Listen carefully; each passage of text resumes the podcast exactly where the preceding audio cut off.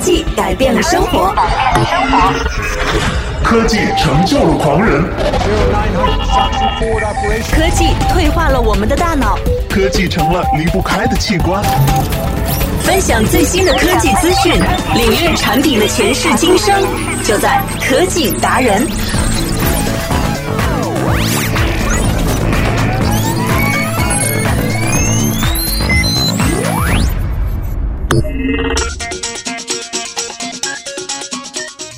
大家好，欢迎来到每天一期的科技达人。在这里呢，我们可以来畅聊一下，在科技当中又有什么样的新的一些技术来应用到生活当中来了。那么也会跟大家来推荐一些最新上市的一些科技产品，或者是分享在互联网行业方面的点点滴滴的动态了。那么呃，在今天节目当中呢，首先来预告一下，我们将来说一些什么样的独家内容。今天来和大家来分享的呢，其实是大家现在都在使用的一些。我们时常会用到的 A P P 软件，那就是一个外卖或者是一个美食推荐这样的一个 A P P。那么大家都知道呢，在这个行业当中啊，如果说这个领头羊，这个市场份额占的最大的是谁呢？那么我们可能会在吃饭之前，你可能在犹豫去哪个饭馆吃饭，是西餐还是中餐啊，还是自助餐等等的。那么我们都会到大众点评上面去看一眼。其实吃东西啊，真的是一个众口难调的事情。所以呢，有的时候当朋友们聚在一起的时候呢，真的是很难去解决一下吃饭的问题。那这个时候呢，我们可以打开大众点评啊，不管是有什么样的一些智能的排序，都可以从当中呢找到一些大多数人赞同的这个餐馆。那么还有一家呢，就是美团了。美团呢，其实也是在这几年呢，不断的在蓬勃发展的这个餐饮行业当中啊，占据了自己非常强势的一席地位。今天来和大家要分享的是大众点评和美团之间的决战。平台 PK 自营啊，呃，一个是平台，一个是自营，但是目前呢，好像两家都有这个去互相这个，比如说侵占对方的领地的这样一种迹象。那么不要忘记来关注我们的节目啊，关注的方式呢很简单了，可以到新浪微博或者是微信的公共账号当中来搜索一下“完美娱乐在线”。和我个人来互动或者关注我的话呢，欢迎欢迎大家来到这个新浪微博的 DJ Sasa 来关注我就可以了。嗯，这个节目呢，其实从最开始来接手做的时候，我是一个对科技方面仅仅还只是一腔热情或者是爱好一些这个互联网动态的人。那么在做了这么长时间之后呢，现在发现自己好像真的是呃习惯性的要去关注它，而且对它也是越来越感兴趣了。除了每天你去听到这个科技达人当中，真的是能够带给大家一些非常实用的。一些呃消息或者是一些点，以及告诉您呢怎么样去解读这个真正的科技后面的内涵。呃，其实科技也是有内涵的哈，千万不要只顾着去听一些这个脱口秀。呃，我觉得科技呢其实是人们利于生活之本。只有这个东西呢，现在才是我们很多人在生活当中完完全全离不开的。我们可能可以不用去这个听流行音乐，可能不用去这个，比如说看电视剧，但是呢，你真的是离不开这个互联网了。好了，来今天说一下这个互联网的 O2O 决战的事情，来自于大众点评和美团，分别以商户点评和团购起家的大众点评和美团。在经历了千团百团的大战之后呢，他们成为了市场当中为数不多的啊幸存者，而且呢，他们幸存的非常的优秀啊，是佼佼者了。随着 O2O 市场开始火爆呢，两个人又不约而同的把目光瞄准了更加细分垂直的领域，比如说，嗯，他们之间呢都会有这个电影票、外卖、旅游，还有酒店等等。所以，一场围绕着 O2O 本地生活服务领域的攻防战呢正在上演。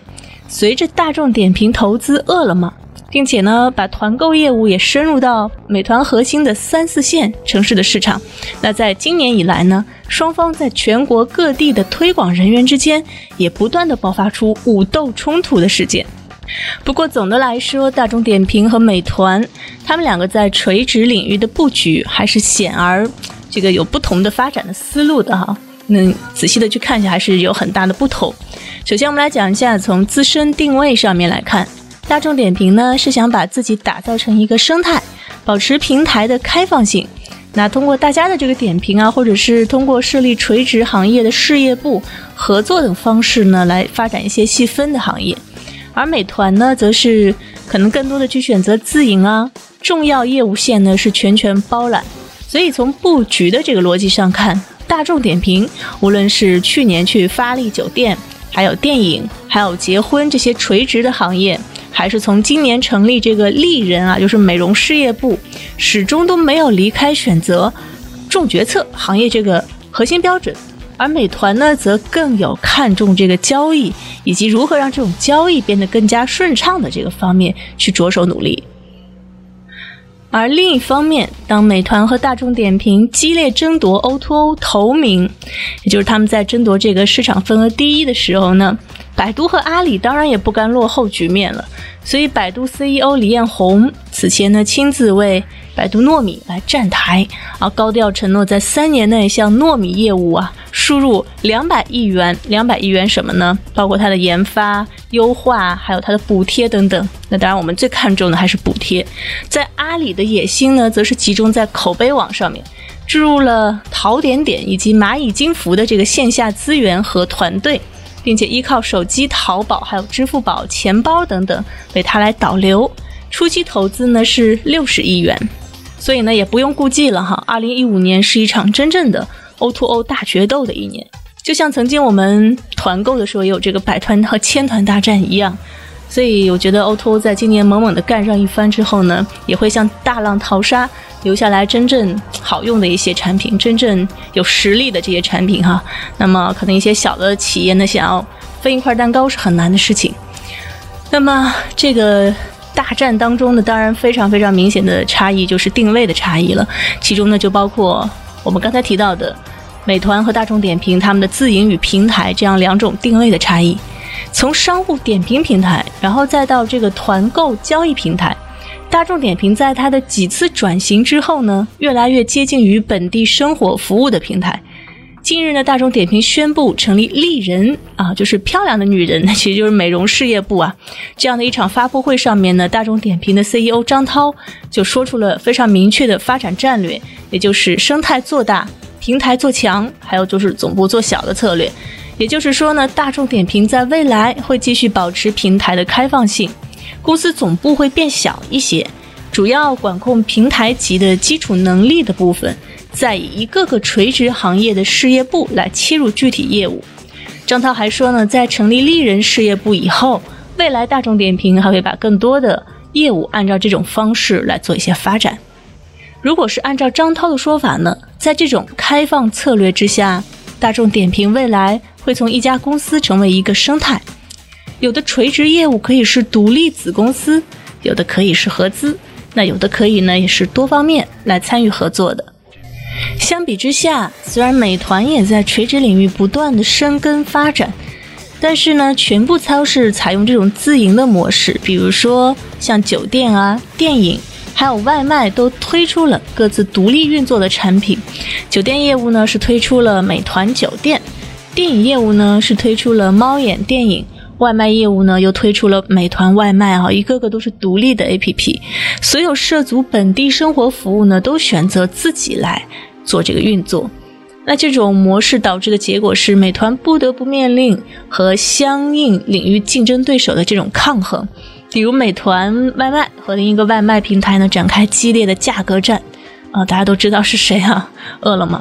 那随后呢，爆出双方员工在这个地推当中，也就是说在地面推广啊，这个铺他们的这个店家的这个数量的时候呢，发生了一些暴力事件。再比如呢，美团和去哪儿在线下业务扩张当中呢，也总是频频的发生冲突。所以呢，每一个都是自己独立去做的话呢，也免不了是这样。那么业内人士分析称，相对而言，大众点评的这个平台式的战略，让它能够快速的拓展这个业务的品种，但决定权呢，并不由点评本身来决定。美团虽然以自营的方式在垂直领域深度的去挖掘，掌握更多的话语权，但是呢，资源是过度分散，很劳累，以及呢，四面树敌啊，这样的话就搞得好像都是别人的敌人一样，也是他需要解决的难题。我们看看在 O2O 的大战当中，一个比较就是让领导者去想的一个问题是什么？就是布局逻辑，重决策还是重交易呢？是你需要去做的一个选择。从去年开始，大众点评已经先后发力了酒店、电影还有结婚这些垂直行业，分别成立了事业部。那它的背后的逻辑呢，始终围绕两个原则：一是要求信息决策需求强烈，并且呢，生活品质相关的行业呢，必须是垂直的行业；那二是呢，从高频到中低频平台导流的效果一定要好。其实也是大众点评这么多年以来它所积累出来的一个优势，就是它的这个平台呢，现在很多人都是已经自动自觉的来使用或者来离不开它的。那么进一步的解释呢，一方面说的是大众点评涉足和品质相关的行业，那这些行业呢，往往提供一些这个非标准的服务，那这种绝属性呢，其实决定一定是重信息决策的行业，比如说我们的丽人。结婚业务，还有用户需要大量高质量的信息和服务来支持消费决策。另外呢，线上的平台已经不再是简单的导流，或者是利用这个折扣来拉动交易，而是要深入到信息交易和服务的全流程。这让大众点评将信息决策作为门槛的同时呢，实现了交易闭环。那另一方面是说，高频和低频业务并重。并且通过餐饮这样的高频业务，像丽人这样的中低频业务来导流，大众点评来作为平台呢，它具有天然的属性和优势。虽然说吃饭是我们一天当中至少你得有两到三次吧，那可能丽人呀，比如说美容呢，我们一周才会去做一次。那这样的一种解释就叫做什么是高频业务和中低频业务了。因为呢，它最大的优势是在于平台用十多年积累换来的大量的商户的点评数据已经是在大众点评上面了，所以呢，这已经成为了目前生活消费最大的决策入口。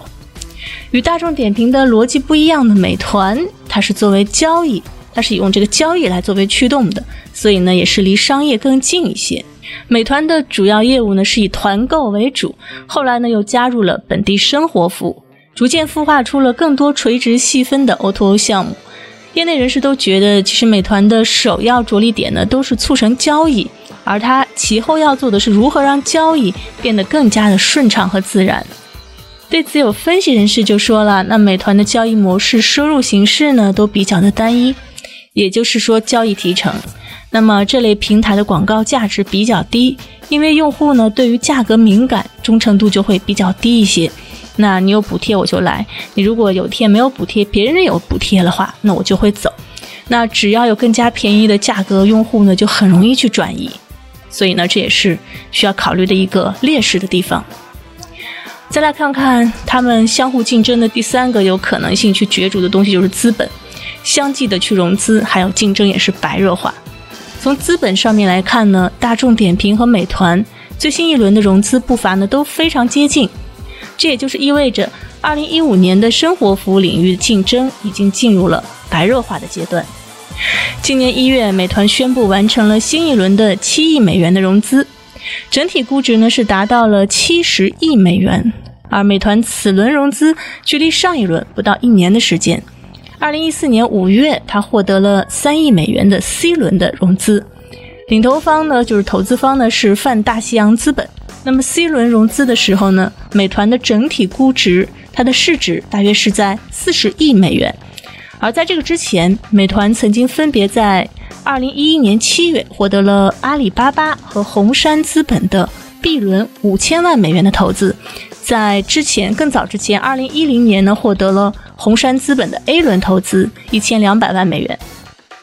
在去年十二底，美团融资的消息传出之后呢？大众点评几乎是在同一时间爆出了融资八亿美元的消息。在今年四月三号，大众点评确认已经完成了新一轮八点五亿美元的融资，而此轮融资，大众点评整体市值估价达到了四十点五亿美元。从业务数据上面来看呢，二零一五年上半年，美团是完成了四百七十亿人民币的交易额，其中呢，移动端占到了百分之九十五。那么，其中上半年的时候呢，电影超过了六十亿人民币。那么，酒店和度假产品的销售总共额度呢是在七十一亿人民币。外卖交易呢达到了四十二点五亿人民币。那目前美团员工的规模呢是一点五万人，合作的商户呢是一百六十万家。那么年度活跃买家数是一点三亿，五亿条评价的总数，一亿张用户上传的图片，以及呢合作商户一百六十万。刚才说过了哈，这个数字还不错。再来看看大众点评尚未公布的今年的最新数据，我们从去年年底公布的数据来显示，大众点评单月交易这个团购交易额就超过了二十亿元。新开拓的三四线城市当中呢，将近二十个城市的市场占有率都达到了第一。除此之外，大众点评月活跃用户呢是超过了一点七亿元，那这个数字是远远要比美团要高的。点评数量超过了四千二百万条，而收录商户的数量是超过了一千万家。所以说呢，我们从数据上面来看。好像是目前来讲呢，还是大众点评稍稍领先一些。那其实这个也是有原因的，因为呢，毕竟它是从很早，二零零五年还是零四年的时候，大众点评就已经开始涉足到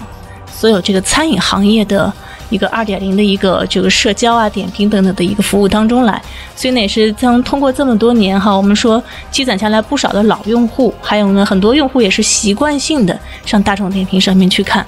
那么美团呢，作为后来的新进的。这样的一个企业或者是一家这个创业的团队呢，当然是稍稍在这方面要落后一些。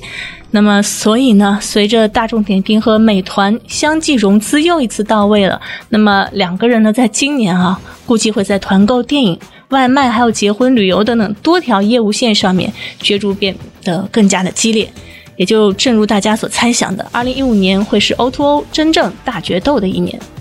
那么接下来我们来稍微休息一下。休息过后呢，继续回到科技达人当中来。下一个时段呢，要和大家来探讨一下四大迹象，显示着苹果正在衰落。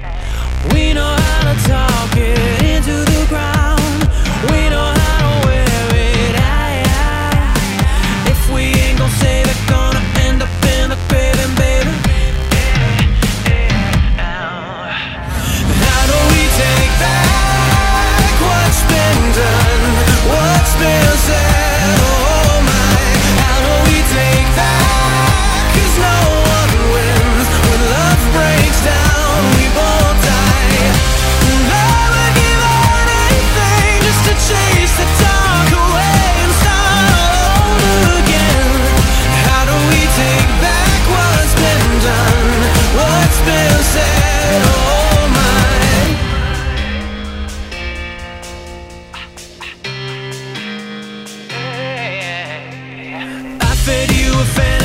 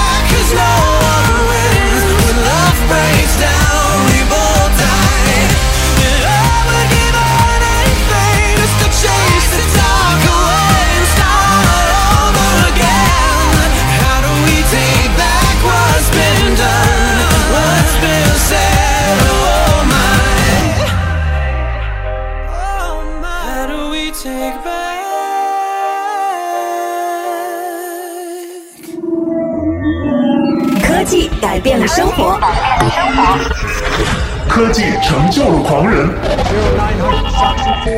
科技退化了我们的大脑，科技成了离不开的器官。分享最新的科技资讯，领略产品的前世今生，就在科技达人。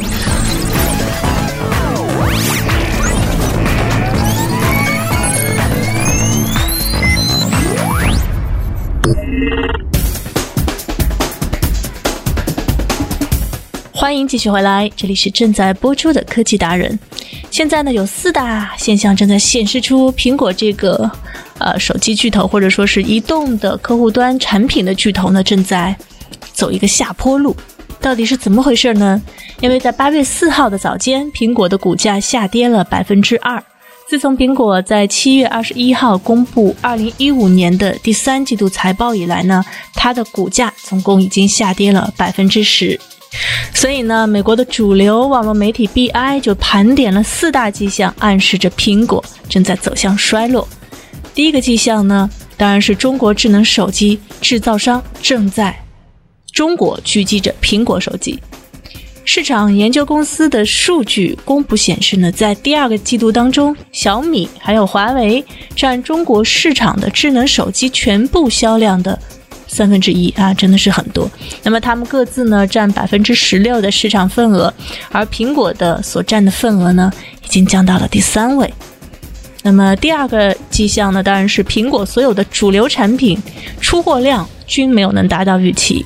大家都知道呢，苹果的新品出来了以后，发布了以后呢。好像都会经历一个饥饿营销的时期，到底是不是他们真的没有产量呢？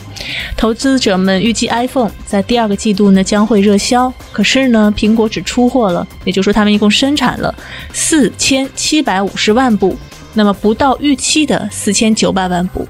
所以美国投行的分析师认为呢，这是中国经济增长放缓的确凿的证据。对于苹果来说，这的确是一个糟糕的消息。因为它依赖于中国市场来驱动下一波 iPhone 的销量增长，所以中国对于 iPhone 来讲呢，还真是一个福地哈！你怎么能够不去重视呢？那么第三个迹象是微软新版操作系统 Windows 十将带给 iPad 还有 Mac 更大的竞争压力。华尔街著名投资银行分析师在微软笔记本电脑 Surface 三刚刚出的这个新品上面呢，体验了 Windows 十。发现呢，这个 Windows 十的操作系统确实比 Windows 八要好的太多，因为我们会觉得呢，用过 Windows 八的人呢，都会觉得非常混乱。微软给了苹果数年时间来制造 iPad 还有 Mac 的自由跑道，但是现在呢，这种自由跑道已经结束了。那么分析师还认为，微软的虚拟个人助理将提供给微软更大的优势，而苹果他们依然在这个领域是非常落后的。第四条的迹象。在 iPhone 之后，苹果主打什么呢？与苹果刚刚推出 iPad 的时候相比，苹果智能手表 iWatch 的销量已经超过了 iPad。但是呢，经过最初的繁荣现象之后，这种销售的趋势将逐渐停止。